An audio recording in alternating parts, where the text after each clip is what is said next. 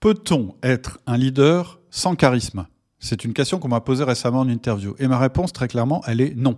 Mais elle a besoin d'être clarifiée immédiatement.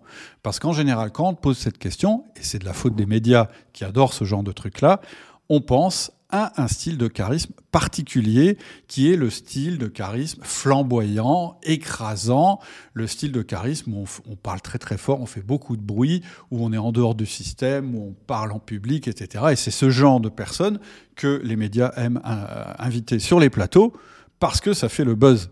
Est-ce que ça veut dire pour autant que ces gens-là représentent la majorité chez les leaders qui réussissent? Pas du tout. C'est l'effet loupe des médias qui voudraient nous faire croire ça. En réalité, il existe différentes sortes de charisme. Et si j'en crois Tim Collins, dont je vais te lire une citation, eh bien lui croit dans un tout autre style de charisme. Voilà ce qu'il nous dit.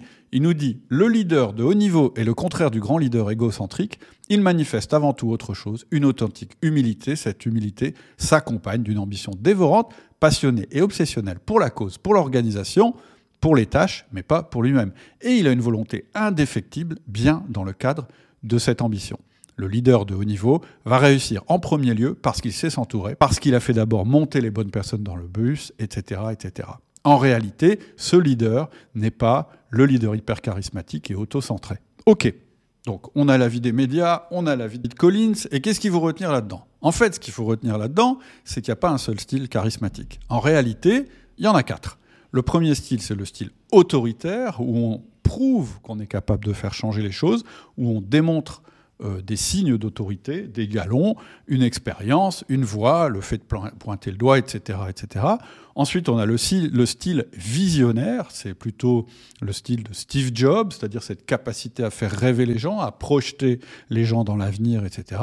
Ensuite, on a le, le style bienveillant, on pourrait dire par exemple que Jacques Chirac, il avait ce style bienveillant. Et puis on a le style focalisé, c'est-à-dire cette capacité, cette puissance intellectuelle qui va nous persuader que cette personne est capable de nous entraîner. Donc voilà, je pense qu'il n'existe pas de leader sans charisme, mais je pense que le leadership ne s'exerce pas sur une seule forme de charisme.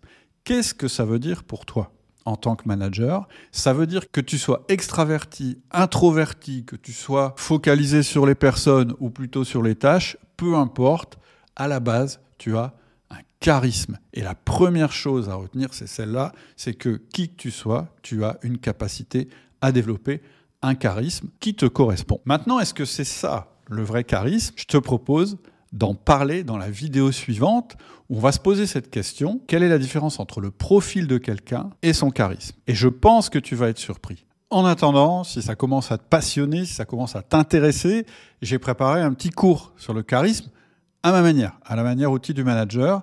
Tu peux télécharger le cours en cliquant sur le lien qui est juste en dessous. C'est une série de mails qui vont reprendre les thèmes qu'on a abordés dans les vidéos, mais qui iront un peu plus en profondeur.